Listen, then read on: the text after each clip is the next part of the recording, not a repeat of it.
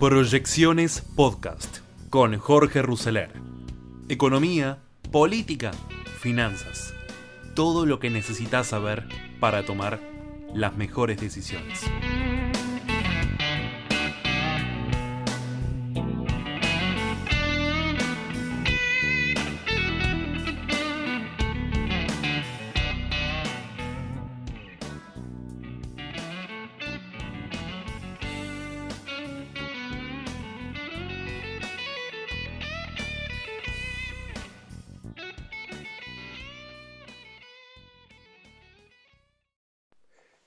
A este nuevo capítulo de proyecciones de hoy, miércoles 23 de junio del 2021. Ayer cuando cerrábamos el podcast salía la noticia de este nuevo escenario con el Club de París y nuevo escenario con el Fondo Monetario Internacional. Porque ahora la nueva fecha límite es marzo del 2022 y algunos esperan un acuerdo llamado blando ese mes vencen casi 5 mil millones. En Wall Street hablan de un programa con el fondo que no incluya reformas estructurales. El gobierno estaría dispuesto a pagar los vencimientos de septiembre y diciembre próximos. Tanto el gobierno como el fondo decidieron patear la pelota para adelante. La posibilidad de un acuerdo en medio de la contienda electoral era algo muy complejo y así lo entendieron ambos países. Por eso desde Washington ya dejaron trascender que las negociaciones pasan para el 2022, pero existe una fecha límite para llegar a un acuerdo y que acelera el calendario, que es marzo del año próximo. Sucede que sobre el final del primer trimestre vence una cuota de capital de 4.800 millones de dólares con el fondo.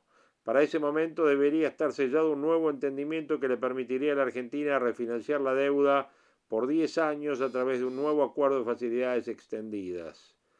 Los primeros cinco años serían de gracia y luego sí habría que devolver el préstamo de 44 mil millones. Un informe de Morgan Stanley se mostró optimista respecto de un futuro entendimiento entre Argentina y el fondo. Sin embargo, también indicó que espera un acuerdo blando, es decir, que no incluya reformas estructurales que precisaría la economía para volver a crecer en forma sostenida. La entidad considera que el arreglo llegaría en el primer semestre del 2022, aunque no descarta que las negociaciones se estiren hasta la segunda parte del año que viene. En Wall Street se escucha, sin embargo, otras voces menos optimistas. Algunas creen que el gobierno prepara un default con el organismo que tendría tintes ideológicos. En ese escenario sería difícil imaginar la continuidad de Martín Guzmán al frente de Economía. En varias ocasiones Guzmán consideró que la Argentina pasaría a ser una suerte de paria internacional si cayera en cesación de pagos con el fondo, una situación que registra escasos precedentes a nivel internacional. Sin embargo, el recién anunciado acuerdo con el Club de París para evitar el default a través de un pago parcial muestra que hay voluntad de diálogo y de evitar situaciones extremas. Una tercera corriente ve un escenario intermedio, pero no menos inquietante la posibilidad de llegar a un acuerdo con metas fiscales y monetarias, pero que rápidamente sería incumplido por la resistencia a hacer el ajuste. Antes de marzo del 2022 faltan muchos capítulos todavía en materia de endeudamiento. El más cercano es con el Club de París, a quien se le adeudan 2.400 millones. El vencimiento fue a fin de mayo, pero los 60 días permiten estirar la agonía hasta fin de julio. Ayer Guzmán anunció que realizará un pago adelantado de 430 millones y evitará un default que hubiera generado más tensión en el mercado cambiario y financiero en los meses previos a las elecciones. El pago parcial al Club de París refleja que el gobierno quiere evitar nuevos episodios de cesación de pagos que generan más nerviosismo en los mercados y convulsión financiera. Esta decisión hace que se vea con un poco más de optimismo la futura negociación con el fondo. Además hay dos vencimientos con el fondo en el último cuatrimestre de este año, 1.900 millones en septiembre y otro tanto en diciembre. Sin embargo, más allá de las presiones ultra K, todo hace suponer que esa deuda será repagada con los propios recursos que enviará el fondo a través de los derechos especiales de giro en agosto, como parte del proceso de capitalización. Sería por 4.300 millones, con lo cual alcanza de sobra para cancelar esos dos pagos. Se trata de un balance delicado entre cumplir los compromisos financieros y al mismo tiempo evitar que el Banco Central pierda demasiadas reservas. Si el central se queda sin dólares, terminaría en una posición demasiado endeble que provocaría una devaluación, devaluación brusca o un aumento de brecha o ambos escenarios a la vez. Guzmán viajó a Washington a fin de abril y allí se reunió con los técnicos del fondo en esos encuentros. Decidieron mantener el diálogo abierto, pero no hubo una fecha formal. También está en suspenso el artículo cuarto, es decir, la revisión de las variables que el fondo efectúa en todos los países miembros. Los mercados siguen con preocupación la falta de avances. Desde que trascendió que el posible acuerdo pasaría al año que viene, se frenó el rally de acciones y bonos ante la falta de datos concretos que alientan el optimismo. El principal argumento para la recuperación pasó por los bajos precios de los activos, pero al parecer no resulta suficiente para sostener una mejora adicional.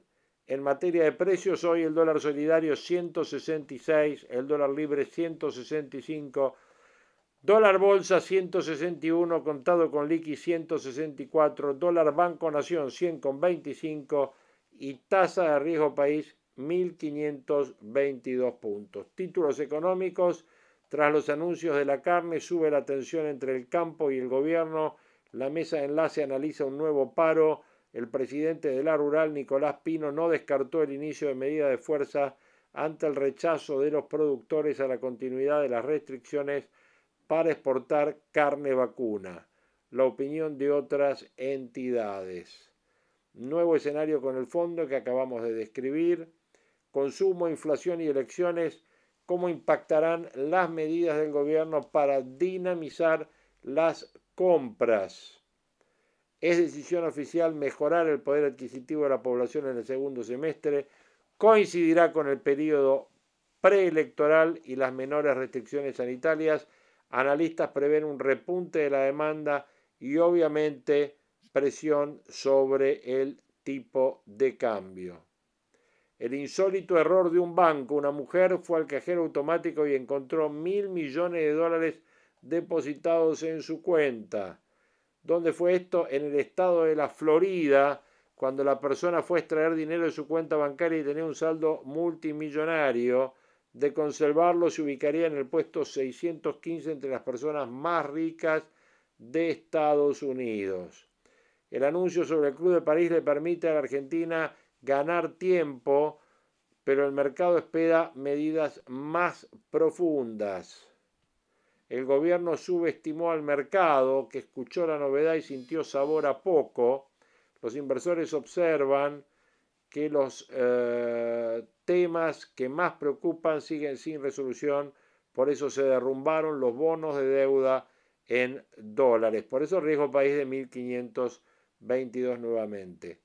Hoy estamos con un Merval de punto .13 abajo, un Nasdaq de punto .06 arriba, los bonos están punto .06 abajo. A pesar del cierre de exportaciones, el gobierno no logró contener el precio de la hacienda y ni el que paga el consumidor en las carnicerías. Parece que son medidas de estos 30 días de restricciones implementados por el gobierno no dieron resultados esperados. A la pérdida de 200 millones en exportaciones y los precios en alza se le sumó incertidumbre laboral y preocupación por el impacto de las nuevas medidas dadas a conocer ayer. General Motors e IPF renovaron su alianza hasta el 2023. Esta alianza que renovamos es una muestra de la confianza que logramos con nuestros clientes que nos permite generar acuerdos de largo plazo, dijo Pablo González, presidente de IPF. Algunas de las noticias de empresas, Invertir Online celebró sus 21 años en el mercado de capitales. La empresa que hoy pertenece al grupo Superville nació en el año 2000 y se convirtió en el primer sitio de trading online en la Argentina invertir online 21 años en el mercado de capitales. Newsan anunció inversiones por 200 millones de pesos en Tierra del Fuego para el desarrollo de la producción de mejillones. En una reunión celebrada por videoconferencia, los directivos le presentaron al gobernador la inversión, la operación. El gobierno decidió no pagar más a China que al resto de sus acreedores, esto por el pedido del Club de París, tal como lo reclamaron Japón y Europa. El calendario de pagos será compatible entre todos los países que le prestaban a la Argentina y al régimen de Xi Jinping el país le debe 445 millones este año, mientras que a los demás le va a pagar 430 millones entre julio y febrero. Esto por un pedido que hizo Japón, recuerdan ustedes. Caja de seguridad, cuentas en exterior o debajo del colchón. ¿Cuánto dinero tienen los argentinos fuera del sistema bancario? Pregunta que siempre se hace. Según informó el INDEC, el último informe de balance de pago, los fondos alcanzan a 250.374 millones y en el último trimestre crecieron 900 millones de dólares, todo lo que está fuera del sistema, caja de seguridad, cuentas en el exterior o debajo del colchón. Bueno, esto en lo que va a eh, títulos que tienen que ver con la economía, con la política, Alberto Fernández criticó a la oposición e ironizó, ahora me piden que consiga la segunda dosis del veneno, el presidente pronunció un duro discurso en tono electoral que incluyó dardos a Macri, a María Eugenia Vidal y a Rogelio Frigerio. Bernie dijo, el gobernador y la presidenta definirán si voy a ser candidato. porque el populismo hace estragos para los pequeños y los grandes ahorristas de América Latina y que busquen un refugio para su dinero en otros países? Nota en Infobae que incluye y dice que la incertidumbre sobre el resultado electoral en Perú y la incógnita sobre las acciones que tomará un eventual gobierno de Pedro Castillo está impulsando a los peruanos a trasladar sus depósitos al extranjero. Lo mismo que viene sucediendo hace años en Argentina, Venezuela, Bolivia o México. Bueno, como ven ustedes, esto es un mal de América Latina. El gobierno de Rusia explicó la falta de la segunda dosis de Sputnik en la Argentina y qué es lo que dijo Rusia al respecto. Dmitry Peskov, vocero de Putin, afirmó que la prioridad absoluta es el consumo interno, sin embargo aseguró que todas las obligaciones se van a cumplir. Bueno, habrá que ver en qué tiempo, ¿no? Descubrieron una nueva variante del COVID-19 en Río de Janeiro el estudio fue realizado por la red Corona, que realiza el monitoreo genómico. Participaron científicos del Instituto Fiocruz, la Universidad Federal de Río y la Fundación Getulio Vargas. Si bien aún no está registrado oficialmente, los científicos la nombran, la nombran P5. En Brasil ya se había detectado otras variantes que hoy uno se considera de preocupación y las otras de interés.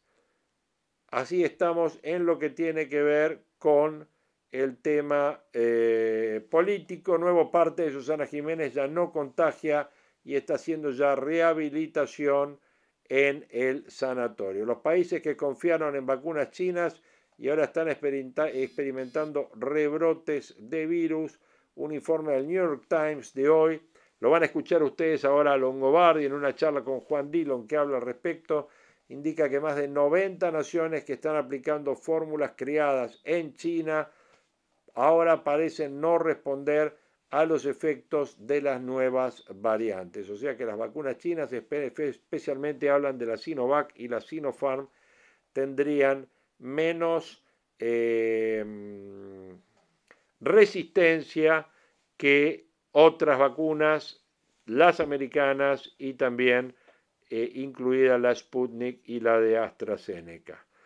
¿Qué eh, audios vamos a tener en este eh, informe de hoy? Primero van a tener un informe de la Nación de ayer sobre una charla, sobre un reportaje que José del Río le hizo a Esteban Bullrich, muy interesante, sobre todo el tema de la resiliencia, el pensamiento de Bullrich sobre el tema de su situación personal, con el tema de esta enfermedad, el ELA, y cómo salir adelante, y cómo tomarla, y cómo enfrentarla.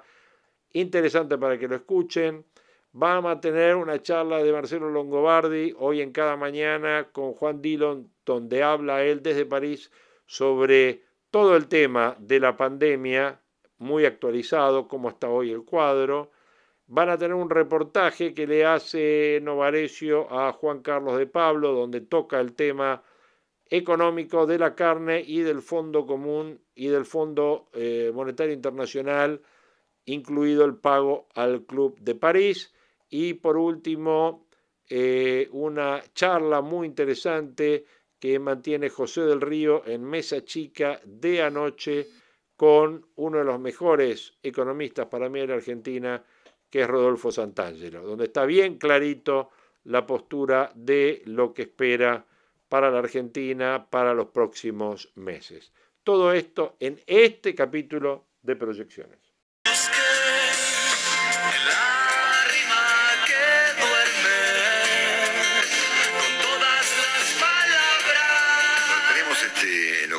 Programa y el pase incluido dos visitas especiales. Una va a ser de un señor eh, en el pase que viene a reclamarle a la Argentina y a la Nata, por supuesto, por este me río porque yo ya lo hablé con él privadamente y hice en los términos en los que viene así que no se lo pierdan porque va a ser interesante es, es un señor que viene del lugar del mundo a reclamar a la Argentina por la carne ¿eh? que estamos exportando sí sí ya vino hay uno que está loco ¿eh?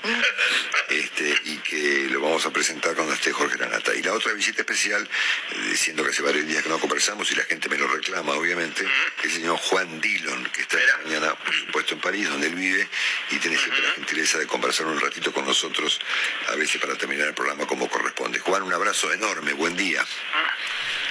Hola Marcelo, buen día y a todo el equipo. ¿Cómo están? ¿Están, peleados? ¿Están peleados? No, no, no, les digo, no, no, no estoy peleado. ¿Qué, conmigo? Estoy en el teléfono, sí. No, digo si la gente te, cortó. Si te pregunto si la gente te pregunta si estamos peleados. Ay, hola Juan. Está enojado, evidentemente. Mira, se cortó. se enojó, ¿viste? Se enojó, por, culpa de, Las operadoras del hotel. Por culpa de ustedes. ¿Pero qué hicimos nosotros? No sé, algo, algo habrán hecho. ¿eh?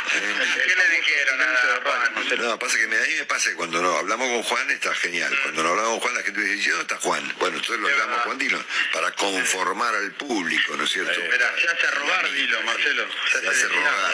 Gobernás por encuestas, Marcelo. Exactamente, exactamente. A ver si lo recuperamos a Juan porque quería saber qué saben allá de la cepa Delta Plus ¿eh? y de lo que dice el New York Times sobre las vacunas chinas. Pero se nos cortó la gran flauta. Bueno, a ver, Juan. Hola. Hola, hola. Lo que pasa es que recibo el llamado de Rumania. Ah, mira. ¿Cómo de Rumania? Y así son las comunicaciones. Ah, ¿estás, ¿Estás ahí? Yo estoy acá, Marcelo. Ah, no, no estoy en Rumania, por favor. No, no, no, por cierto, no, sin, duda, sin duda. Bueno, este, un abrazo grande, gracias por atendernos como siempre. ¿eh? Bueno, no, te decía que si no te llamo la gente me lo reclama, por eso lo hago, ¿no? Mm. Eh, me pasa lo mismo, Marcelo, me pasa lo mismo. Y, todos piensan que estamos peleados. Ah, ok, ok, genial. Bueno, hay que alimentar un escándalo, según María. Sí, correcto. Correcto, correcto, Marcelo. Bueno, contanos un poquito, ¿cómo están las cosas en general? A ver, mi impresión es Europa bastante mejor, excepto Gran Bretaña. Me gustaría saber qué opinas de eso, de la cepa esta Delta y la Delta Plus, y qué dice el New York Times sobre las vacunas chinas. ¿eh?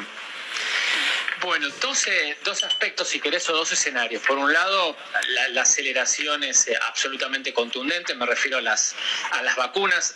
Tenés que calcular que aproximadamente el 30% de la población europea, por lo menos de Europa continental, tiene la doble dosis eh, de, las vacunas, o salvo aquellos que se han aplicado la vacuna de, Johnson, por lo cual genera cierta tranquilidad. Y por el otro lado, el escenario de cierta preocupación o, y de eh, por lo que la, la velocidad de propagación, la virulencia de la variante Delta. Hay un informe muy interesante en el Financial Times en, las últimas horas eh, que está mostrando ya la sobre quizás una sí una baja eh, secuencia digamos de las variantes pero habla por ejemplo que el 98% ya de los casos en el Reino Unido son de la eh, variante de Delta en Portugal es el 96% eh, en Italia el 26% en Bélgica el 16% y las curvas y las curvas eh, son altamente preocupantes por lo cual eh, la, preocupación de las autoridades sanitarias en Europa en este momento es de acelerar la, la vacunación y sobre todo con algunos dichos de algunos expertos. Eh, Ferguson, Neil Ferguson esta mañana ha dicho en el Reino Unido que al menos para detener una otra ola, otra ola, hay que tener al 40% de la población eh, eh, vacunada con doble dosis. Eh, una diferencia que hacen entre lo que puede ser una ola o rebrotes. Si mirás obviamente las doble dosis en tanto en Israel como en el Reino Unido están por, por arriba del 50% y así todo hay brotes, por lo cual para detener una, una tercera o cuarta ola, dependiendo del país, necesitas un 40% de población con que doble, tenga el 40% de, de doble, doble, dosis, Marcelo. Con doble dosis, ah, ok, claro. Sí, me parece bueno, el gran dato de, claro. del día, si querés. Ok, genial. Entonces vos fíjate una cosa, ¿no? El mundo está, el mundo en general, fuera de Argentina, por supuesto que está en esa misma línea, está muy lejos de eso aún, ¿no? Porque vacunación con doble dosis a nivel mundial es 10% de la gente, ¿no? Sí, sí, sí. El, mundo y los, obviamente, la diferencia entre aquellos, eh, digamos, países que han logrado una diplomacia de vacunas que haga que, eh, que bueno, que puedan tener la, administración y la velocidad. Y el otro riesgo que empieza a haber en el mundo, si querés, Marcelo, eh, es aquellos que no se quieren vacunar y aquí me parece que de nuevo va a ir, de acuerdo a algunos datos que están empezando a, a suceder, a repetirse en los países eh, la obligatoriedad de la, sí, de la claro. vacuna. Hablábamos de, claro, de casos, eh, si querés, aislados, de, de, de, cómo en los Estados Unidos, en algunos hospitales de Houston, echaron a personas por no estar vacunadas. Eh, y aquí te, me parece que va, va, vamos hacia esa línea en las próximas dos semanas. Claro. Entonces, fíjate que acá hay un asunto, si vos consideras este dato como el dato más relevante del día, que por supuesto te lo tomo como, como válido el, el comentario, tanto el Reino Unido como Argentina eh, estarían en un problema, porque los dos países eligieron como estrategia extender la primera dosis, en el caso británico por estrategia, en el caso argentino por falta de segunda dosis. Pero los efectos prácticos hemos tenido la misma, la misma situación, los dos países con una gran vacunación en el caso argentino no tan gran, de primera dosis, ¿no?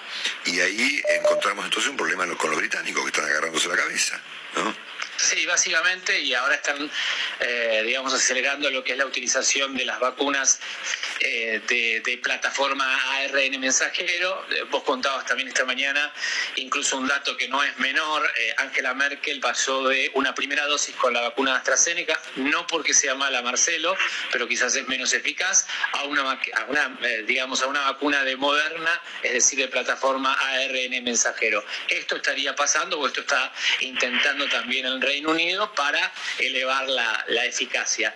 Y lo que es, me parece, que la discusión de, del método de combinación de vacunas, lo que, bueno, seguramente el doctor de, ya te ha comentado que es el enfoque de adenovirus, sobre todo en las plataformas como la de Sputnik, de recombinar eh, adenovirus, me parece que debería ser urgente en los países que no pueden dar la misma vacuna, es decir, no pueden dar Pfizer, Pfizer, Moderna, Moderna, o si querés una vacuna de Johnson Johnson o una vacuna AstraZeneca, AstraZeneca.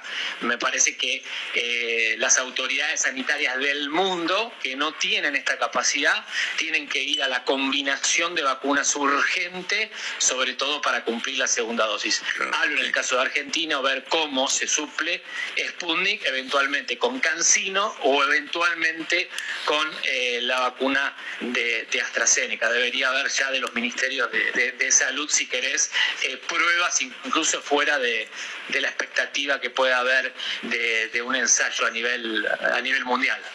En este, dentro de este razonamiento se cuela este tema de la efectividad de las vacunas chinas, que ha sido puesta en duda por el New York Times, ¿no? Que pone, a ver, los eh, dos, dos, eh, si querés, dos vacunas eh, en cuestión, no porque sean malas, sino porque tienen baja eficacia. las menciona, es Sinovac y Sinopharm.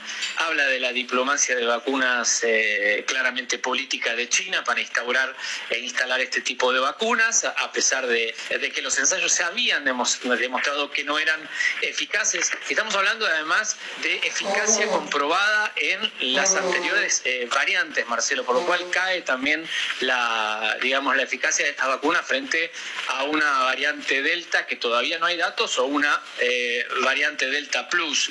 Eh, y habla del caso básicamente de Chile, de 90 países en el mundo, algunos que ya tienen prácticamente toda su gente vacunada, pero que eventualmente frente a, esta situación eh, de nuevas variantes, eh, bueno, se ven no solamente por una cuestión política, sino sanitaria, urgidas a replantear sus planes de vacunación, incluso con una tercera vacuna. Sí, correcto. Ahí podría ir Israel, ¿no? A ese esquema, ¿no? Hay que ver, son, ah. sí, sí, sí, sí, a ver, la, particularidad en el caso de Israel es que tiene la, única plataforma que utilizó para su vacunación prácticamente exclusiva, la vacuna de Pfizer, se están dando eh, algo más de 100 casos con una sola muerte en las últimas 24 horas, eh, creo que son 125 casos exactos en 12, en dos escuelas, en dos clústeres, que tienen que ver igual con la llegada de un, eh, de un turista extranjero, por lo cual se van a volver a cerrar las, fronteras en, eh, o se van a, digamos, se va a limitar el ingreso en el Reino Unido. Lo mismo está pasando en Australia en este momento, también en, en Sydney con una pequeña clúster. Eh, y bueno, pero a ver, la, información igual es que las hospitalizaciones no siguen la velocidad de los contagios, eh, lo mismo que la, mortalidad no sigue la velocidad de, los contagios. Incluso se habla de que en el Reino Unido solamente el aumento en las últimas semanas de gente que ha necesitado algún tipo de eh, ayuda mecánica respiratoria, lo digo, a ver, 40, 40% eh, claro, es apenas un 40% que si se tiene en cuenta la velocidad de la propagación, eh, no, no, no, sería absolutamente grave. Así que, eh, repito, Marcelo, acá no es, es saber que vamos a convivir con el virus probablemente hasta que no haya una gran parte de la población eh, mundial inmunizada con doble dosis, seguramente la tercera vacuna para, para el otoño, y la posibilidad de, bueno, de, establecer este, digamos, esta posibilidad de que se ajuste ajusten lo que son las campañas de, vacunación en el mundo para evitar otras mutaciones de las variantes existentes. Parece un trabalengua, Marcelo, pero bueno. Sí, claro, pero súper interesante lo que planteaste al principio, sobre todo este comentario. Por último, evidentemente, fuera de los casos que hay en el Reino Unido, que han sido ayer casi 12.000, eh, el resto de Europa está en el orden de los 1.000 a los eh, 3.000 casos por día por país, ponerle aproximadamente en España, Francia, Italia, Alemania, Portugal, ¿no? Sí, números muy bajos, hospitalizaciones prácticamente ya, eh, o las camas de cuidados intensivos que han vuelto a la normalidad, si querés, en términos de la participación de otras enfermedades, otros cuadros clínicos sobre el COVID, es decir, no hay tanta participación y, bueno, y relajación obviamente en todo lo que son los, eh, las medidas de distanciamiento, flexibilidad, incluso apertura de, fronteras y viajes, que es lo que se espera, eh, incluso se acelere para, para lo que ya es el verano europeo, Marcelo. Ah, ok. Bueno, mañana y pasado vamos a llamar cinco veces para que la gente no, no, se meta con nosotros. ¿eh? Oh, bueno, Marcelo, no, no, hay ningún tipo de problema. ¿no? No, estamos peleados por el momento, Marcelo. No, qué Pero un buen escándalo nos vendría bien para el Nos rey. vendría bien. Bueno, vamos a, vamos a- En absoluto, pensar. tendrías que haber, tendrías que haber tomado el vuelo de Air France y hacer No. escándalo en el Char de Gol para volver, Marcelo. No, Eso hubiese sido un lindo escándalo. No, lo que pasa es que, Bueno, pasa es que subir. te, te- te venden el pasaje y después no te dejan tomar el vuelo. Es una, una cosa asombrosa. Pero bueno, así funciona Ah, este sí. mundo hoy en día. El mundo. Bueno, te mando Marcelo, un un abrazo gusto. enorme y hablamos mañana tres o cuatro veces durante la mañana. bueno, por favor, un abrazo a todos. Buenas jornadas. Nuestro, nuestro querido amigo Chao, Juan. Dillon desde París. Chao. Esteban Bullrich, hago planes como si fuera a vivir 100 años y vivo como si fuera a morir mañana. El senador nacional describe cómo la fe lo ayuda a llevar el día a día de Lela y porque su gran lección es cómo hacer para multiplicar el tiempo. La misión era clara, una charla apolítica, que una y que esté por encima de la grieta, sin sponsors ni ataduras. Con esa iniciativa, miles de emprendedores de todo el mundo se unieron para gestar el encuentro virtual titulado Esteban Bullrich, una historia de resiliencia. En la previa, los grupos de WhatsApp se multiplicaban al igual que las manos que concretaban las ideas. Ya está la traducción para China, decía uno, conseguimos el streaming y tenemos más de 20 medios de todo el mundo. Disparaba otro, nada de fotos ni de egos. Aquí lo importante es el mensaje, subrayaban al unísono.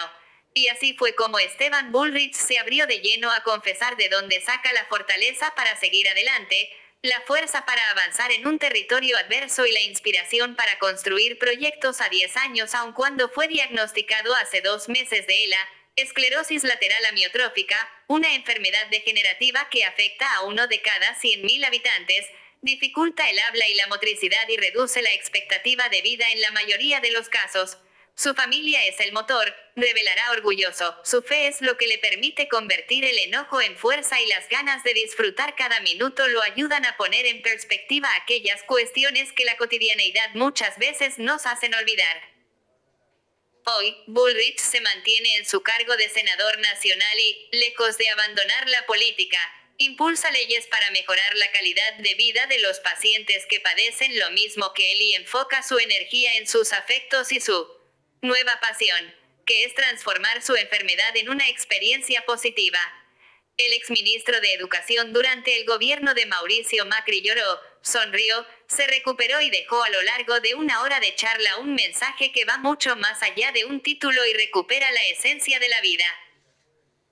La Asociación de Emprendedores de Latinoamérica, ACELA, una organización que nuclea a 60.000 emprendedores en la región y tiene como eje central abordar cómo encarar un negocio en un momento en el que los emprendimientos fueron duramente golpeados por la pandemia, buscaba justamente eso, inspirar, contagiar y expandir un mensaje para el que no hay división posible.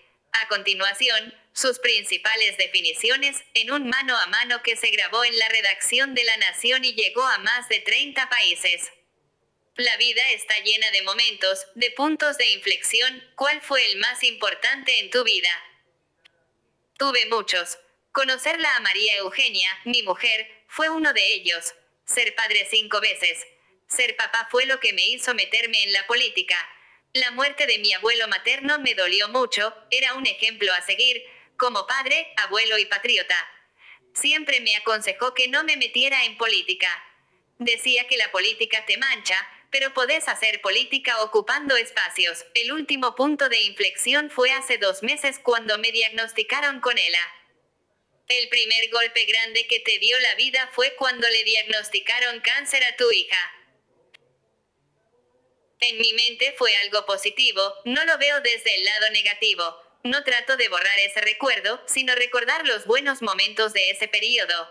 Fue un golpe duro, Luz ahora tiene 19 años y esto sucedió cuando ella tenía 7, cuando le diagnosticaron cáncer de ovarios. Fue mucho peor que esto, por el ELA, fue el golpe más bajo en toda mi vida. Recuerdo el día cuando le volvió, porque después de recuperarse le volvió la enfermedad. Los médicos nos advirtieron que nos teníamos que preparar para lo peor. Nos quedamos congelados mirando, con la mente ida, no sabíamos qué hacer. Pero poco a poco empezamos a ver la luz. Siempre decimos que le pusimos bien el nombre, porque ella nos iluminó la vida. Yo ahora tengo 52 años y cuando la gente me dice que estoy llevando bien la enfermedad pienso que ella en ese entonces tenía solo 7. Nos iluminó el camino y aprendí a enfrentar la enfermedad gracias a ella. Fue un regalo que nos llevó a estar más cerca de Dios y la Virgen. Luz ahora está estudiando para ser docente y estoy feliz porque está siguiendo su pasión. ¿Qué pasa cuando sentís que por esos golpes el tiempo se paraliza? No es que se paraliza, sino que adquiere otra dimensión. El tiempo corre, pero aprendes a valorar qué hacer con él. Cada día decidís qué hacer con tu vida. Todos los días me pregunto qué puedo hacer para sentirme bien. La gran lección de esta enfermedad es cómo hacer para multiplicar el tiempo que tengo. ¿Cómo lo haces? Ahora apareció el ELA, una enfermedad que, con toda claridad, te puedo decir que es una mierda, porque tu cabeza funciona, pero el cuerpo te deja de responder. Causa mucha negatividad. Mi nueva pasión es hacer algo positivo de esta enfermedad. Saber que no hay nada más importante que lo que sentís en el corazón. Un beso de tu mujer, un abrazo de tus hijos, un asado con amigos. Todos los días me fijo la obligación de hablar con un amigo. La única pregunta que importa es qué hago hoy para vivir el amor de mis afectos. Todos sabemos lo que nos mueve y motiva. A mí me apasiona poder cambiar este país en el que nací, pensar que puedo hacer un poco para dejarle a mis hijos un país mejor del que recibí. No pierdo el tiempo en otra cosa. ¿Qué lugar ocupa el futuro en tu día a día? Hago planes como si fuera a vivir 100 años y vivo como si fuera a morir mañana. Me quedan muchos años para aportar. Sigo trabajando y estoy presentando un proyecto revolucionario para la administración de la Argentina que es dividir la provincia de Buenos Aires en cinco provincias. Creo que se puede hacer, no sé si yo, pero seguro lo va a poder seguir otra persona. Tengo planes a largo plazo, cosas que puedo hacer en 10 años. Mi referencia es siempre lo que puedo hacer hoy, porque el presente tiene para mí otro valor. ¿Qué preguntas te hicieron tus hijos cuando conociste el diagnóstico? Lo primero, si había una cura. Les respondí que no por el momento, pero que había que tener fe. En el sentido de San Agustín, que decía que la fe es creer sin ver. En el día a día no hablamos mucho de la enfermedad. No nos lleva a ningún lado. La enfermedad quedó atrás. Hablamos de qué vamos a cocinar, qué planes hay, qué película mirar y cómo va River. ¿Qué título le pondrías a tu autobiografía? Entretiempo. Mi vida no se terminó, no puedo escribir todavía mi autobiografía. No sé por qué estoy sufriendo lo que estoy sufriendo, pero este momento es un entretiempo de reflexión para pensar en los otros. Estás impulsando un ley sobre ella. Es muy importante, porque alrededor de la negatividad hay una falta de recursos. No es que no tiene cura, no hay fondos suficientes. Como los pacientes mueren rápido no se lo financia. Tenés casos de obras sociales que le niegan la medicación a pacientes de ELA porque no tienen un certificado de discapacidad, pero el propósito de estar medicado es justamente evitar llegar a ese estado. Hay medicamentos para tratarlos y los quiero traer a la Argentina y ayudar a los que la padecen acá. Quiero visibilizarlo porque siento que puedo ayudar y estoy pensando nuevas formas de pensar con tecnología como mejorarles la vida. ¿Con qué herramientas? Puso la app Háblalo de Mateo Salveto para hablar con mi hija de 6 años cuando estoy muy cansado o no me entiende, porque estoy hablando rápido. Lo invité a Mateo, que ahora somos amigos, a los Estados Unidos para que conozca una empresa que desarrolla cascos que permiten manejar aplicaciones a través de las ondas cerebrales. Quiero que Mateo haga una interfase entre su aplicación y el casco de la empresa, que se llama Emotive. Son emprendedores igual que él y eso mejoraría a calidad para los enfermos que pierden la motricidad en las manos. No se trata solo de encontrar una cura, sino de mejorar vidas. ¿Qué le recomendarías leer a alguien que está pasando una situación adversa? Me gustan mucho las biografías. La que más me gusta es la de Gandhi, alguien que superó las adversidades y que fue un apóstol de la paz. Quiero ser alguien como él, que peleó por la paz. Las figuras de Gandhi y Jesús me ayudaron mucho, sigo sus ejemplos. Cuando lees sus palabras en detalle, sus enseñanzas sobre misericordia y pedir perdón, siento que es algo muy importante en nuestro país. Pedir perdón y perdonar es lo que más necesitamos en nuestro país. Jesús pidió desde la cruz que perdonaran a los que lo crucificaron y acá uno de los slogans de la política argentina es, ni olvido ni perdón. No se puede vivir así, hay que perdonar. En esta etapa aprendí el valor de la misericordia. Tu vida está asignada por la fe, es lo que te llevó a superarlo. Sí, pero no es algo permanente. A veces me considero un hombre de fe, pero me siento mal porque tengo mis dudas. Tengo altos y bajos, pero mi motivación es la guía al cielo y mi conexión. Todos los días rezamos el rosario en familia. A mí me cuesta un montón, pero mi hija Luz me insiste para hacerlo. Ella es mi fe. ¿De dónde sale la fuerza? La verdad que no lo sé. ¿Cuál es tu mayor miedo? Perderme. ¿Perderte en qué? Perderme en la locura y en la desesperación. Por suerte hoy tengo mucha luz interior, de eso se trata. Fin de la nota.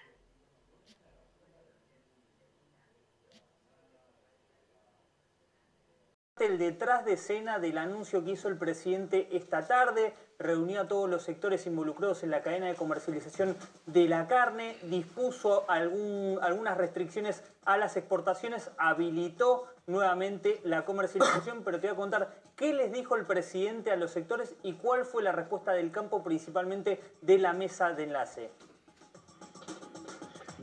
En el caso de Rosario vamos a hablar sobre qué tema.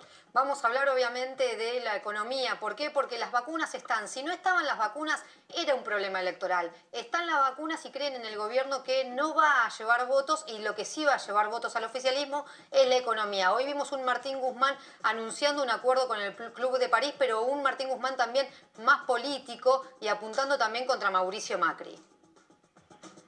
Bien, hoy va a estar con nosotros el profe Juan Carlos de Pablo para hablar un poco de esto que anticipaba también Rosario, entender qué significa lo que anunció el eh, ministro Guzmán sobre el Club de París. Vamos a hablar también de la cuestión de la carne, que fue un anticipo de Rosario ayer respecto de los cortes que no van a poder ser exportados. Y vamos a estar charlando con Victoria Tolosa Paz, que es la responsable del Consejo de Políticas Sociales eh, y probablemente una de las candidatas. Digo bien, Nacho, ¿no? Va a ser, eh, parece que una de las cabezas de lista, sino de las cabezas de listas para las próximas elecciones. Bueno, es la, es la favorita de Cristina Kirchner y también la quiere Alberto Fernández. Es todos los sectores le impulsan, incluso me decían que también la, estaba impulsando Sergio Massa, tiene todas las fichas para ser candidata, hay que ver finalmente qué decide, va a depender de Cristina Kirchner. Cristina Kirchner sobre el final de la lista va a decidir quién es la candidata o el candidato. Bien. Eh, eh, Martín, ¿nosotros por dónde vamos a ir en cuanto a la información del día? Vamos a hablar, Luis, de algo que está pasando y que tal vez no se habla mucho, no tiene tanta repercusión, y tiene que ver con estafas que ocurren durante la pandemia al Estado Nacional a partir de los planes sociales que otorga a las personas más vulnerables. Vamos a contar dos casos de funcionarios de la provincia de Buenos Aires, de un municipio, y de gremialistas en una provincia, en Salta, que aprovechando la situación de vulnerabilidad de personas que necesitan al Estado en este momento, los utilizaban para estafar al propio Estado Nacional quitándole esos recursos. ¿De qué se tratan estos casos que ya llegaron a la justicia y qué consecuencias tuvieron en los tribunales. Casi las ocho y media de la noche, y en dicho esto, siempre recorremos cuatro puntos esenciales que tienen que ver con la actividad del día. Primero nos vamos a ir a Seiza, allí está Marcelo Padovani porque han llegado nuevas vacunas que fortalecen en plan a, nivel nacional. Marcelo, buenas noches, ¿cómo estás? ¿Cómo te va, Luis? Buenas noches. Estamos, por supuesto, en el Aeropuerto Internacional de Seiza, como bien señalabas, porque hace un rato nomás llegaron 768 mil dosis de la vacuna china, la Sinopharm, que es la que se usa en la República Argentina, la que se está usando para vacunar aquí en la República Argentina. 768 mil, decía Luis. Ayer llegó una parte, hoy llegó otra. Mañana se va a completar este cargamento de Sinopharm con el resto, hasta llegar a 2 millones este mes. Eso nos decían las autoridades del área de salud del gobierno nacional. El mes que viene, Luis, de esta vacuna de la Sinopharm van a llegar 4 millones de dosis. Estamos hablando de julio. El próximo mes van a llegar 4 millones de dosis. Y en las próximas horas nos anticipa la gente de aerolíneas de manera extraoficial, por supuesto, que va a haber posiblemente un vuelo mañana miércoles. Mañana miércoles vuelo de aerolíneas rumbo a Moscú, vuelo de 18 horas para traer Sputnik tanto del componente 1 como del componente 2, Luis. Muy bien, gracias Marcelo. Nos vamos ahora hacia un eh, sanatorio, a la Trinidad, en la zona de San, Justo, porque saben ustedes que Alberto Samit, condenado por evasión eh, con beneficio de la prisión domiciliaria, violó este beneficio y fue eh, escrachado por la gente del lugar. Fue internado finalmente Alberto Samit. Martín Rojas, buenas noches, ¿cómo estás? Hola Luis, ¿cómo estás? Buenas noches. Estamos aquí en el Sanatorio de la Trinidad de Ramos Mejía, donde fue trasladado Alberto Samid. En horas del mediodía se descompensó, su familia llamó rápidamente al servicio médico y en ambulancia, en camilla, lo trajeron a este Sanatorio de la Trinidad. Fue después del escrache público que em, recibió el domingo al mediodía cuando se había acercado una parrilla paja rota de aquí de Ramos Mejía y estaba comiendo con dos amigos cuando dos mujeres se acercaron, lo grabaron, lo insultaron y le dijeron que él en realidad tendría que estar en su casa por la prisión domiciliaria que debería cumplir. Lo cierto es que él dijo después que en realidad había ido a ese restaurante para llevar mercadería, algo que desde el propio restaurante dijeron, nada que ver, acá Samid no vino a traer mercadería porque no lo conocemos. Bueno, un ida y vuelta, lo cierto es que ahora la justicia tendrá que determinar si sigue con este beneficio de la prisión, domiciliaria Alberto Samid, el denominado rey de la carne, Luis. Gracias Martín, nos quedamos allí para saber novedades de Samid, pero ahora nos vamos al centro porque podría haber novedades en los horarios de aperturas de bares y restaurantes aquí en la capital federal. Está trabajando en el centro de la capital federal Gabriel Prosperi. Buenas noches Gabriel, ¿cómo estás?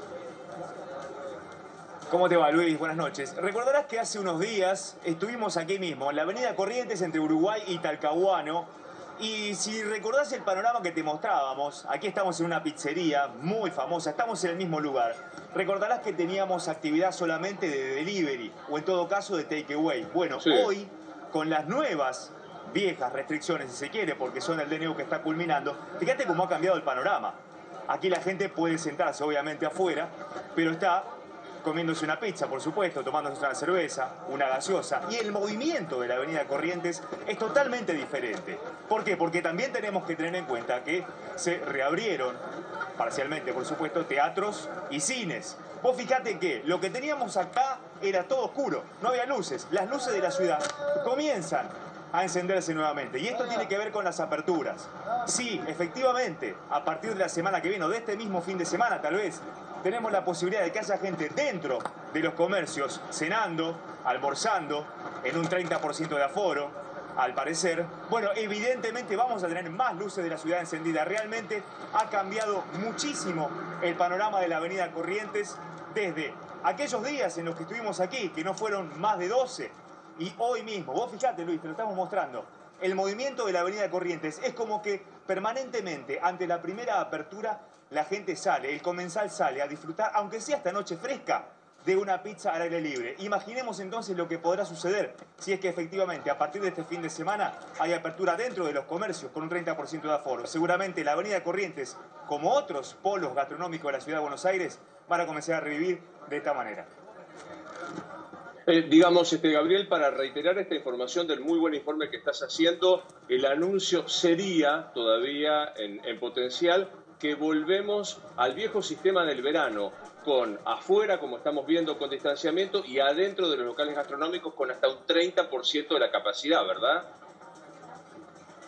Exactamente, esa sería a priori la posibilidad. 30% de aforo dentro de los comercios y afuera la capacidad posible. Tengamos en cuenta que estamos en invierno, las inversiones también de los comerciantes, los dueños de los locales, para tratar de poner, por ejemplo, unas estufas que puedan climatizar un poquito al menos la situación aquí afuera, bueno, eso hace también que sea más llevadero, ¿no? Este momento, miren qué lindo momento. Amigos reunidos aquí, ¿eh? comiéndose una pizza y charlando de todo un poco, con cierto distanciamiento, estando al aire libre, seguramente se sienten más seguros y pueden compartir una charla, ¿no? Gabriel, nos quedamos así, a la expectativa de un anuncio, como él lo decía, del gobierno de la ciudad. Siempre hasta ahora, dicho esto, eh, tratamos de saber qué ocurre en San Luis con la búsqueda de Guadalupe. Ha comenzado también un rastreo en lugares cercanos al, grupo familiar de Guadalupe. Allí nos escucha Daniel Rodríguez como cada noche. Daniel, buenas noches, ¿cómo estás? Buenas noches, ¿cómo estás Luis? Eh, sí, la verdad es que eh, han cercado un barrio, prácticamente lo han eh, aislado de todo el otro sector, digamos. Estamos en la parte de atrás, está la casa de la tía de Guadalupe. En ese lugar se está llevando adelante, eh, no sé si una reconstrucción de lo que sucedió en el momento, no sé si un allanamiento. Lo que sí sabemos es que hay canes que han venido de Santa Fe, está el equipo buscando, estos canes están especializados en buscar personas sin vida. Están trabajando en el lugar y se ha visto al abogado de la, madre de Guadalupe que eh, estaba con policía de investigación, policía científica también. Están como haciendo una reconstrucción de lo que podría haber pasado ese día. Eh, la, la, hipótesis, vuelvo a preguntar carne y demás. A ver, lo tengo, ya lo veo al, profe de, Pablo para que podamos. Buenas noches, señor de Pablo, ¿cómo le va? Yo sí te veo a vos. Veo ah, que acá tuyo hay increíble cantidad de libros, pero no los míos, querido. Me upa. Bueno, espera, antes que me cuentes todo esto, Nacho, ¿qué, ¿qué, pasó para que se fuera marcha atrás con esto que el presidente Tolosa Paz decía fue una impas en materia de las exportaciones de carne? Bueno, los cortes de carne que no se van a poder exportar ya los contó Tolosa Paz. Lo que sí, Luis, hubo una reunión eh, en la que estuvieron los actores de la mesa de enlace en la que eh, se, esperaba mucha tensión, pero no terminó habiendo tensión, el clima fue muy bueno, esto lo reconocen tanto el gobierno como también desde el sector del campo, que pese a no gustarle lo que les había, lo que los había convocado el presidente para hacer este anuncio de que se va a poder exportar el 50% del cupo del año 2020, del promedio del 2020, y que no se iban a poder exportar hasta el 31 de diciembre estos cortes de, eh, de carne, hubo un buen clima. A ver, ¿qué les dijo Alberto Fernández para intentar conciliar, Luis? Les dijo, si logramos que baje el precio de la carne, aunque esta medida es hasta fin de año, nosotros podemos revertirla. Obviamente los actores del campo le dijeron, nosotros no tenemos nada que ver en la formación de precios, por favor no nos cuelguen esa, eh, ese problema porque no somos los que formamos precios, es toda la cadena que en todo caso hay que sentarnos y ver entre todos de qué manera todos cedemos un poco, pero no somos los únicos. Es más, uno de ellos le dijo, que fue Carlos Achetoni, le planteó al presidente, eh, esto puede ser tomado para bien o como que está decretándose de que no vamos a poder exportar hasta fin de año, un poco resignado. A ver, y ¿cuál fue, digamos, cuál fueron los reparos del campo? Porque ahora, Luis, se abre un periodo de 30 días en los que el gobierno va a eh, impulsar el proyecto Un Plan Ganadero. Va a juntar a todos los actores, a los mm. mismos que estuvieron hoy, para tratar de trazar entre todos un plan ganadero. El campo le dijo, bueno, nosotros tenemos que ir y consultar a las bases. Vamos a ver qué nos dicen las bases, si nos podemos o no juntar. Después recordar de un paro de comercialización, un paro de, del campo que fue en respuesta al cierre de las exportaciones. Yo te diría, Luis, que está en un clima, un clima bueno, pero que hay una tensa calma. Vamos a ver en los próximos días cómo transcurre y si hay alguna medida del campo, porque obviamente los referentes, los representantes, no depende solo de ellos, ¿no? Está claro. Bueno, eh, profe, yo lo que no, no acostumbro a hablar de una entrevista que ya terminó y por quien tengo gran respeto, como Victoria Tolosa Paz, me gustaría que empezáramos de, lo particular a lo general, después me explicar lo de Guzmán, pero que hablamos un poco del tema de la carne. Eh, el gobierno en general sostiene que sirvió esta medida y yo sostengo que falta carne, el precio subió y no va a bajar y, y nos quedamos sin divisas que podían entrar. ¿Me explicas lo que pasó con la carne?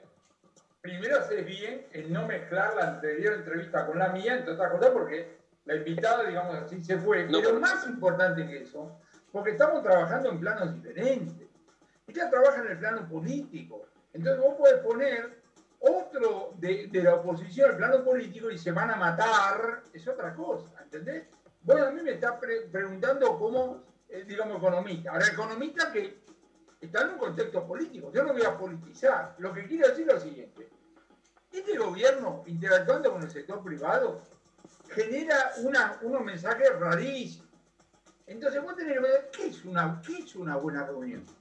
Vamos a hacer un plan ganadero, un plan ganadero. Vos la impresión que tenés que desde el punto de vista instrumental esta gente no tiene posibilidad de hacer nada concreto. Entonces entendamos así. Vos mirá las últimas cosas que ha dicho la Secretaría de Comercio. El plan súper cerca, que esto, que lo otro. Casi un ruego, 24 empresas, 70 artículos. ¿Entendés? Este, son unas limitaciones desde el punto de vista instrumental fenomenales. Ahora, vos no vas a esperar que representantes del gobierno, de un sector, que van a hablar con el presidente, le van a decir qué barbaridad, hablan hablado firmemente, pero todo así, todo eso, digamos así, este, eh, se verá. Pero la respuesta le digo como economista es, no me, no me vengan a arreglar el plan de salud, no me vengan a arreglar el sector ganadero, no me vengan, no me vengan, porque realmente desde el punto de vista operativo son grandes chambones y llenan, te llenan la boca con cosas que desde el punto de vista empírico hay que ver cómo funciona. Ahora, vos estás diciendo algo que a mí me parece que es central, que es el vínculo de la gestión de gobierno con la actividad privada. Y mencionaste dos, que es la amenaza de la vicepresidenta de la Nación, discutamos todo el sistema de salud, que eso traducido al castellano básico para los que tenemos más de 50 años es metamos la mano, que el Estado te meta la mano dentro del sistema de salud privado, que con más o menos funciona. En el tema de la carne, lo que a mí me parece que es increíble que la Argentina funcione es la convicción de que el Estado puede reglamentar qué corte de carnes vos tenés el domingo en el asado. O sea, vos ya tenés siete carnes. Me parece como, como, como, no sé en qué otro lugar del, mundo funciona así. Hay una, a mí me parece que entre los funcionarios hay una mezcla de algunos ingenuos que creen que pueden digitar todo, digamos, o cosas por el estilo, y algunos que, que no le puede decir que son ingenuos. Son unos piolas bárbaros que les gusta ¿Por qué? Porque le gusta ejercer el poder. Vos te das cuenta que a mí me gusta, yo me divierto cuando eh, hablo con empresarios que tienen que hablar con funcionarios, digo, perdóneme, ese funcionario que usted fue a ver ayer, al que le tuvo que rendir pleitesía por una razón de poder en su empresa, ¿de qué trabajaría? Ni de portero. Entendámoslo, no es nada personal, pero entendamos. Los funcionarios que no entienden cómo funciona el mundo de los negocios. Entonces, como estamos las explotaciones, sacamos esto, hacemos los perfiles, pero, pero pibe, perdóname, ¿por qué no te pones a hablar con un empresario, pero tranquilo? Explícame cómo funciona tu pizzería, explícame cómo te funciona tu eh, estudio de arquitectura, etc. Y después empezamos a hablar. Toma el tema de la salud. Cuando alguien me dice, bueno, mire, eh, las prepagas no funcionan de manera perfecta, o la, nada funciona perfecta. Eh, Luis, la cuestión no es esa. La cuestión siempre es si el que tiene la posibilidad de modificar las cosas, la posibilidad de mejorar.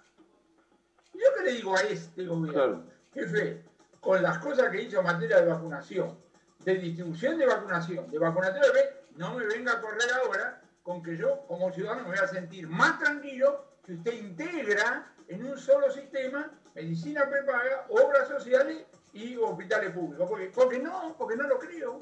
Y si me está diciendo lo mismo con el ciclo ganadero, lo mismo con el ciclo ganadero. Y, casi yo diría, con cualquiera de, las áreas, yo le diría, ¿por qué no se concentra en tres o cuatro cositas? Consiga vacunas, haga la, distribución de manera automática, según criterio objetivo, etc. Y deje el resto, digamos así, de las cosas. No, quiero meter todo. Así vamos, ¿no? Demostrame, yo digo, mostrame los resultados exitosos y te doy el permiso de la duda. Claro. Claro, es decir, este, el, mismo, el mismo gobierno que propició el vacunatorio VIP, que no logró cerrar los acuerdos con, el, con un montón de laboratorios, dice que va a ser eficiente para la salud. Pero déjame llevarte a lo que fue hoy el anuncio de eh, Martín Guzmán. ¿Es, es, es bueno? decir, eh, Guzmán dijo, no vamos a caer en default. ¿Es bueno o es Arasa lo que se conoció hoy? No, no conozco el detalle del anuncio de hoy. Ahora, lo que digo es tanto en el Club de París como en el Fondo Monetario, estamos en una negociación donde nadie tiene incentivo a llegar a algún acuerdo rápido. El señor Macron, la señora Merkel, sabe que no le vamos a pagar según y conforme. Entonces, ¿qué no, nos van a mandar a la quinta flota? ¿Qué es lo que van a hacer? Lo que de repente pueden hacer es decir, ¿por qué no usas alguno de los DEX que te van a asignar? Porque hay algunos compatriotas nuestros que creen que vos contra el DEC que te va a dar el Fondo Monetario puedes hacer un cheque y comprar salchicha de Viena o cosas por el estilo. No, no. El DEC es una moneda entre Estados miembros, de, repente lo puedes usar para eso. Entonces, ignoro en qué consiste, digamos, el, digamos, el acuerdo, pero quiero decir, yo no estoy esperando que eh, hagan alguna acción directa, cosa por Y con el fondo, una cosa parecida. El gobierno argentino sabe que no va a conseguir un mango fresco a raíz del acuerdo. Y la señora Georgieva sabe que ese acuerdo lo va a tener que llevar al directorio, donde la están esperando el resto de los deudores. Egipto es el segundo deudor. ¿A quién, ¿Vos te das cuenta que al director del Fondo Monetario por, por Egipto, Argentina le importa tres pepinos? Pero está esperando con mucha atención porque dice, ¿qué le dice a la Argentina así? ¿Y a mí qué me da? Entonces, estas negociaciones van para largo, van para largo, van para largo. En el medio, vos lo que tenés son los mensajes diplomáticos, reuniones positivas, estamos avanzando, el bueno, y a ver los resultados. Eh, profe, como siempre un placer escucharte. Te mando un gran abrazo de casa a casa. Mirá todo lo que estoy haciendo para seducirte. Me vengo a mi casa para ver si logro que cuando vuelva vos vengas. Ya no sé más qué hacer con vos, profe. Mi querido amigo, estoy esperando la segunda este, dosis de Sputnik para hacer acto presencial ahí. Ah, Está muy bien, está muy. Bueno, ahora, ahora le voy a preguntar a Rosario para que me diga cuándo podrán vacunarte. Te mando un abrazo como siempre. Otro para vos. Chao. Nos vemos. del mapa. ¿Y de qué mapa estamos hablando? Hoy hubo una buena noticia, ¿eh? lo recién, lo escuchabas con Martín Tetaz, que tiene que ver con este principio de acuerdo que hay con el Club de París. ¿Qué pasaba? La Argentina estaba a punto de caerse del ring. Cuando vos hablás de default, de cesación de pagos para un país como el nuestro, cuando hablas de caída de ese ring para un país que tiene los niveles de pobreza que tiene la Argentina, era importantísimo llegar a este principio de acuerdo como para tratar de empezar a respirar por encima, un poquito por encima del agua. Pero ojo que el riesgo no pasó. Cuando uno ve lo que está ocurriendo hoy en nuestro país, tenés por un lado el dólar blue, el dólar ilegal o como quieras llamarlo, que sigue subiendo. 165 pesos salió de, de la agenda, de la agenda cotidiana, pero está ahí, está latente. 165 pesos por cada dólar en la Argentina, en un país en el cual tu salario, nuestros salarios, están cada vez más devaluados a nivel internacional. ¿Qué te dice esa devaluación? Básicamente es la relación entre lo que vale tu trabajo a nivel mundial y también el lugar que tu país ocupa en términos de valor a nivel internacional. ¿Y por qué te digo esto? Por un lado tenés una escena que vuelve a aparecer, que es la del riesgo país, superó los 1.500 puntos, por otro lado, el tipo de cambio que está totalmente controlado con un cepo al dólar que es totalmente estricto, y como te decimos siempre, ojo con el cepo al dólar, porque no permite salir dólares, pero tampoco entran los dólares. Por otro lado, medidas en blanco y negro que hoy fueron protagónicas, hablamos de lo que pasa con las exportaciones de carne, se vendió en la mañana cómo se reabren las exportaciones de carne. Pero ojo, ¿eh? Ojo que tiene un tope esto, 50% de lo que pudiste vender durante el año anterior. Se habla de cortes populares eh, con una idea totalmente electoral que tiene que ver con lo que viene pasando con el consumo de carne en la Argentina. Se frenan esas exportaciones de media res, de cuartos con huesos, de siete cortes que son tal vez los más populares como puede ser el asado, el matambre. Y una medida claramente de corto plazo. ¿Por qué? Te decía, hay restricción al dólar y hay, a contramano del mundo, que tenés la bendición de tener un sector que puede crecer a nivel internacional, en lugar de potenciar a ese sector con un marco jurídico estable, con condiciones como para que sean más competitivos, con la posibilidad de generar más trabajo, se vuelve a medidas que ya habían sido protagónicas durante la época de Néstor Kirchner, cuando Alberto Fernández no era presidente de la Nación, pero sí estaba en la mesa chica de decisiones. ¿Cómo está este país? ¿Cómo está la Argentina hoy? Cepo al dólar límites al que crece. Si vos tenés la posibilidad de crecer mucho en un sector, empieza a aparecer el límite porque te dicen que corres el riesgo de aumentarle por encima a aquel que no puede pagarlo, en lugar de decir cómo hacemos para que haya más oferta de tu producto para que ese que hoy no puede pagarlo pueda pagarlo a mejor precio. Las restricciones y las normativas antiempresa están reproduciéndose con un objetivo claro, que es llegar a las elecciones con la foto congelada que no se proyecte esa política, sino que puedas ver una foto que te dé mejor que lo que te da la, película. También hay una realidad, una realidad que pasó inadvertida, pero que Orlando Ferreres le puso número durante las últimas semanas. En 2020, 31 millones de cheques para personas que cobran dinero del Estado fueron emitidos. Me refiero a empleados del sector público, jubilados, planes sociales, ¿Es malo esto per se? No, lo malo es que cuando mirás el contrapeso de quién aporta a ese sector público, te da que el sector privado es cada vez más débil en la Argentina, con inversiones que no se concretan, con puestos de trabajo que se reducen, con la posibilidad de crecer dentro del sector privado cada vez más limitada y con una aspiración, sobre todo un segmento socioeconómico, de esa idea de trabajar para el exterior o en el exterior como si fuera la única salida para ser competitivos. La pobreza en paralelo es uno de los números que más crece. La inflación en paralelo es otro de los números que más crece. Dos terceras partes de lo que gana una persona que es de segmento bajo en la Argentina la destina a alimentos. Y cuando cruzas los datos de los precios de los alimentos con la situación de ese segmento socioeconómico en nuestro país, te da que cada vez están más lejos de poder cubrir sus necesidades básicas.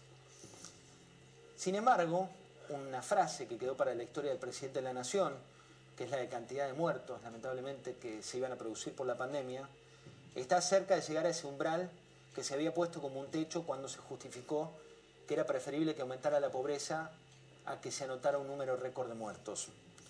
Hoy la cantidad de muertos en nuestro país está en 90.000. La cantidad de chicos que perdieron la escolaridad, y es algo que te repito una y otra vez, porque en esta Argentina contramano a veces tenés ministros que pareciera que están más preocupados porque los chicos no vuelvan a la escolaridad presencial, en un día que tuvo buenas noticias.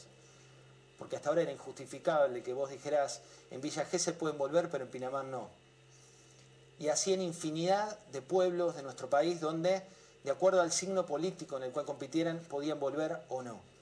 Que lo justificaban con datos, pero los datos no justificaban las decisiones que se tomaban. Y hoy a veces uno siente que los políticos no están a la altura. Recién veíamos en voces las internas que hay en la oposición, las internas que hay en el oficialismo, las internas que hay que tienen que ver con el ego y con el cheque propio, más que con el construir la Argentina a largo plazo. Y te dejo algunas preguntas, las últimas preguntas que tienen que ver con lo que viene. Mientras nosotros discutimos si va Bullrich, si va Santilli, si Kisilov lo quiere o no lo quiere a Guzmán, si Guzmán eh, planea ser el ministro que renuncia o no planea ser el ministro que renuncia, si el gremio deja que trabajen los docentes o los docentes no quieren trabajar o qué es lo que está pasando cuando hay mucha vocación por la educación, tanto de docentes como algunos sindicatos, como algunas empresas, empresas privadas y de algunos funcionarios. Mientras discutimos eso, la agenda se va, pero la agenda que construye el día después. ¿Alguien te está diciendo de qué vas a trabajar en el futuro? ¿Alguien te va a estar diciendo cómo vas a ser competitivo el día después de esta pandemia? ¿Alguien te está diciendo cuál es la Argentina que viene para tus hijos? Esa es la agenda que debiera ser la agenda electoral si es que a nuestros políticos, en lugar de preocuparles su propio ego, les preocupara el de tu destino. Y fíjate, te voy a dar una excepción a la regla. Una situación que es que diagnosticaron de ELA a Esteban Bullrich. Hablamos con Esteban Bullrich en el marco de una, de una charla que dio para emprendedores de todo el mundo y quiero compartir con vos una frase que ojalá sirva para despertar a nuestra política. Veámosla. Bienvenidos.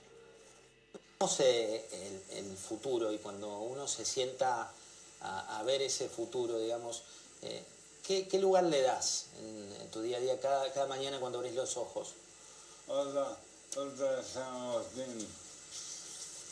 Planificar como si fuera vivir 100 años, vivir como se va a morir mañana. Lo planifico como si fuera vivir 100 años. Oh, creo me muchos años de aporte. de esa manera.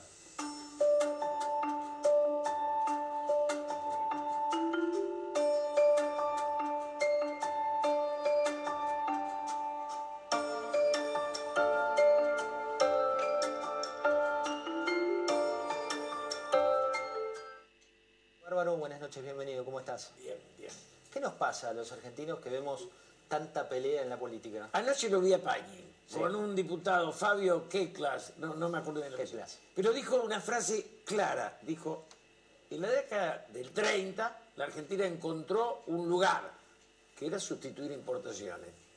Y ese lugar se le acabó en el 75. Después no ubicó cuál era su capacidad productiva, su dar trabajo, su distribución geográfica de la población. O sea, la política argentina no reflexiona y no tiene proyecto.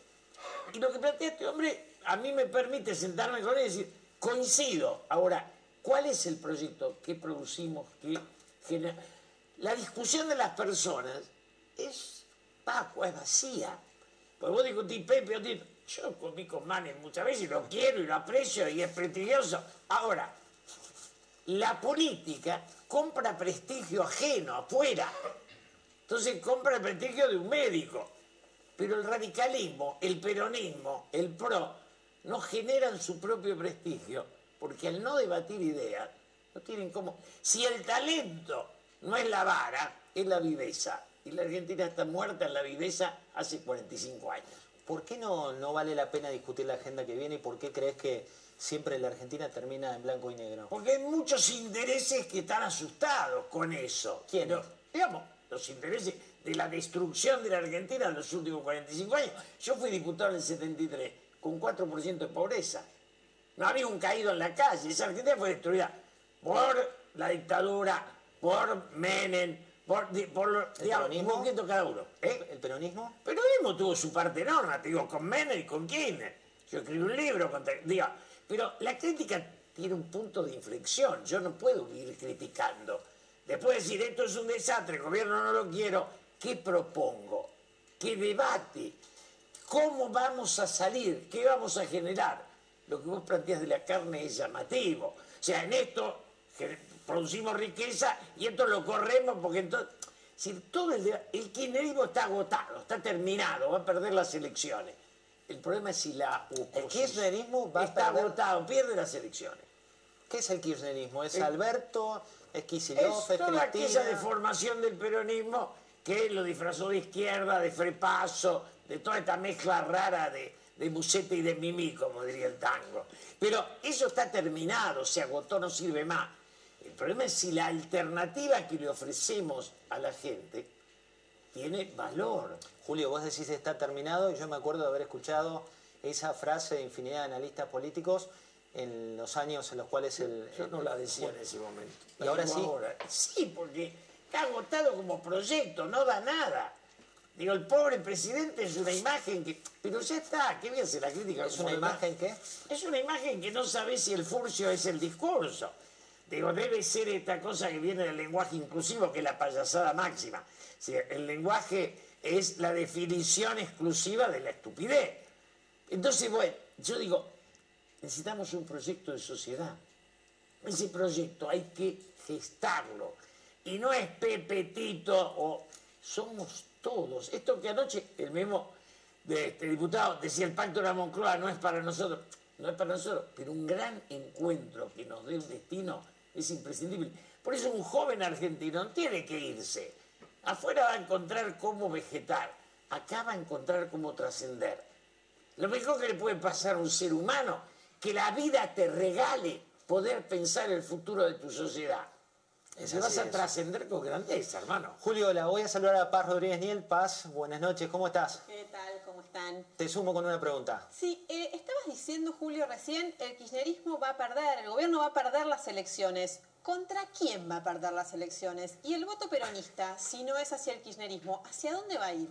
Eh, yo creo que la aparición de Randazo y de muchos otros va a ir dando a, a nivel país, en Entre Ríos, en todos lados, va a ir sacando a los peronistas de la cárcel, de esa puerta 12 que es el kirchnerismo, que es un final poco feliz. Y segundo, un agregado que hago siempre como político. Perdón, Cuidado, perdón un segundo, un solo. segundo, Julio, te interrumpo No, un segundo. no. ¿Crees que Randazo está en condiciones de dar una pelea para ganar las elecciones? Yo creo que ganar las elecciones es bajarlos en un 10-15%. Por no eso necesitas tan- ganarle con los votos. No es que les vamos a ganar.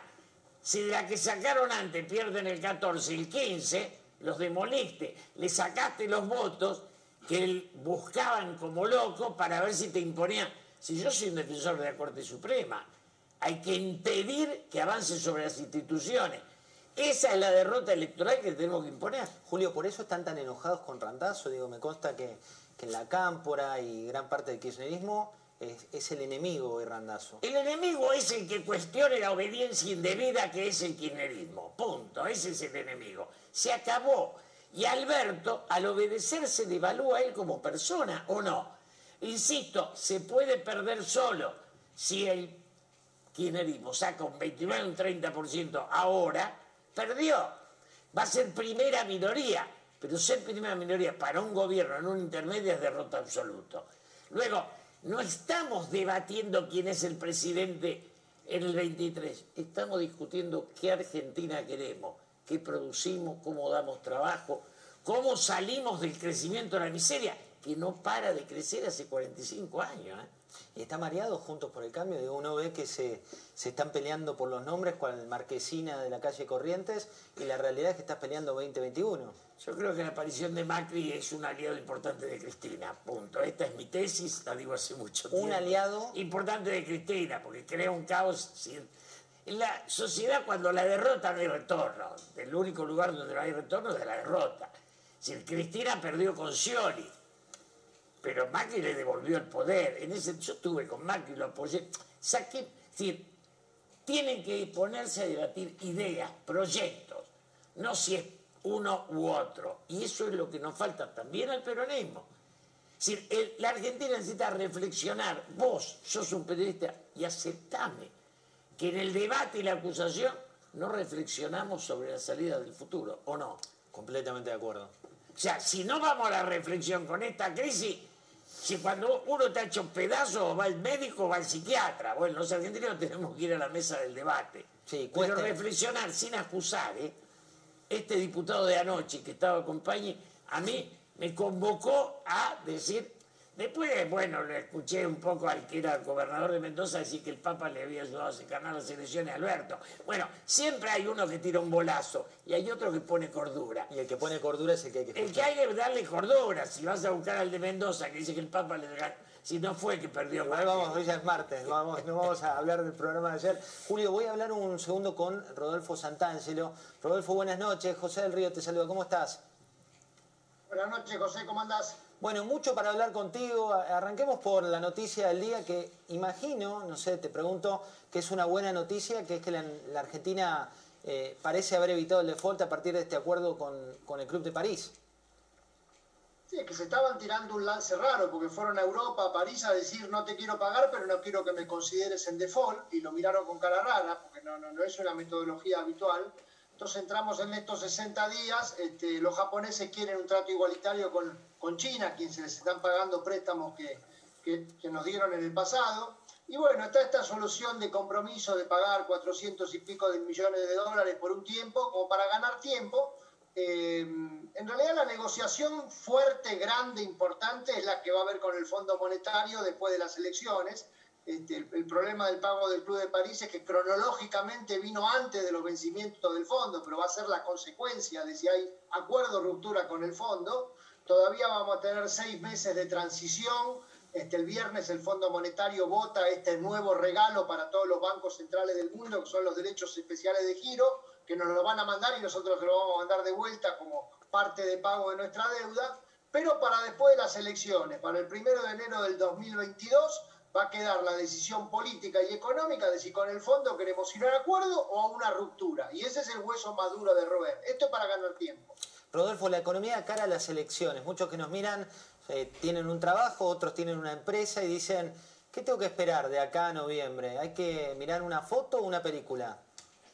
Las dos cosas, las dos cosas. Este, la foto está complicada, obviamente la, la maldita inflación genera problemas enormes este, en el poder adquisitivo del salario, en los ingresos de la gente, en los precios relativos, porque Argentina tiene una inflación al 50 anual que da como 300 y pico por ciento en los últimos tres años y medio acumulado, pero con una distorsión de precios relativos fenomenal, cosas que suben 500%, cosas que suben 100, cosas muy adelantadas, cosas muy atrasadas. Entonces, esta maldita inflación, lamentablemente es una bendita inflación, porque este programa económico necesita inflación. Este programa económico no podría subsistir si no tiene inflación.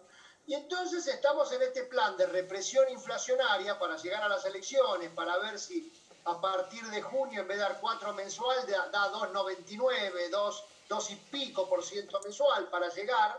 atrasando el tipo de cambio, atrasando las tarifas públicas y ver si por tres o cuatro meses hay un poquito de consumo en la calle. A ver, cuando miremos el bosque, 2021 va a terminar siendo un año mediocre. Recuperaremos 60% de la actividad que perdimos el año pasado, cuarto año consecutivo de inflación al 50% anual, gran retraso tarifario, y leo en la pantalla, fenomenal retraso tarifario se ha perdido todo lo que se había recuperado en la administración anterior. Ahí, Rodolfo, te, paro un segundo la pelota con, con, esto que me parece muy importante, porque tenemos ahí la frase de, del jefe de gabinete diciendo este año no vuelven los tarifazos o los tarifazos no vuelven más. Eh, técnicamente, ¿qué implica que las tarifas no acorden conforme a los costos? Que lo que no pagamos con el bolsillo derecho lo pagamos con el bolsillo izquierdo, que lo que no pagamos cuando nos llega la factura lo pagamos este, todos los días con la inflación, con el gasto público, con los subsidios, es pretender engañar giles, creer que las tarifas no las paga nadie, que, que, las paga vaya a saber quién. Este, Argentina, en el mercado cambiario nos salvamos por lo que nos pagan en el resto del mundo, que fue el aumento de los precios internacionales de la soja. Pero en la tarifa pública, lo que no pagamos con la tarifa, lo pagamos nosotros con la inflación. Así que es pretender engañar a la sociedad la idea de que no hay tarifazos, porque hay inflacionazos que pagan las tarifas rezagadas y este, dejar un problema futuro muy grande, un problema futuro muy grande, este, no solo en las inversiones y en, el, y en el derroche de energía que tenemos, sino fundamentalmente en los subsidios del gobierno.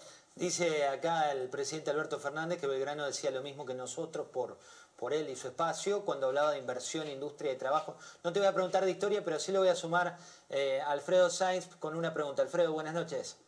buenas noches, Rodolfo. Eh, hoy se conoció un informe de Morgan Stanley diciendo que lo que va a pasar en la Argentina pronostica un 2020-2022 parecido a 2014. Digamos, después de las elecciones va a haber una, una devaluación muy grande. ¿Lo, ves posible este escenario? Mira, el escenario 2014 que se preveía para este verano pasado nos salvó las hojas. O sea, cuando el Banco Central se estaba por quedar sin nafta en la ruta y no había estación de servicio, no había reservas donde cargar, vino las hojas y llenó el tanque de, de dólares del mercado cambiario. El peronismo y el kirchnerismo tienen una larga tradición de atraso cambiario. Si vos pensás los 12 años de kirchnerismo, en realidad uno solo tuvieron que devaluar abruptamente, que fue el 2014.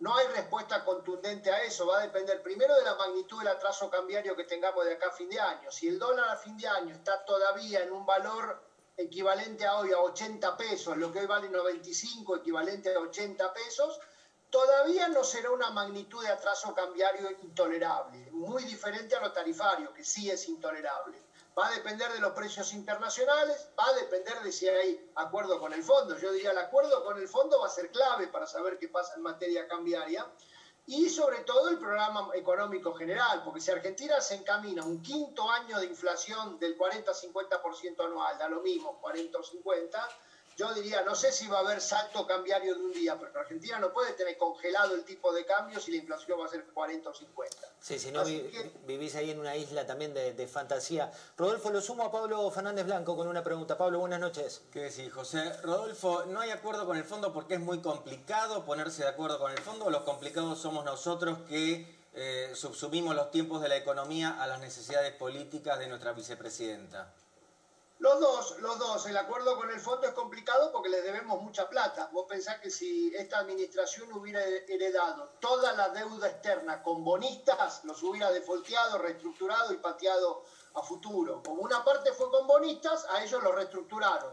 Pero como otra parte fue con el fondo, con el fondo no se los quiere defoltear de primera, no se los quiere reestructurar de primera, porque el fondo son gobiernos. Hablar con el Fondo Monetario es hablar con Biden, hablar con Trump, entonces se está negociando. 2021 es un año de transición, primero porque vencía poca plata, porque si lo que vence en 2022 hubiera vencido en 2021, ya la decisión era este año.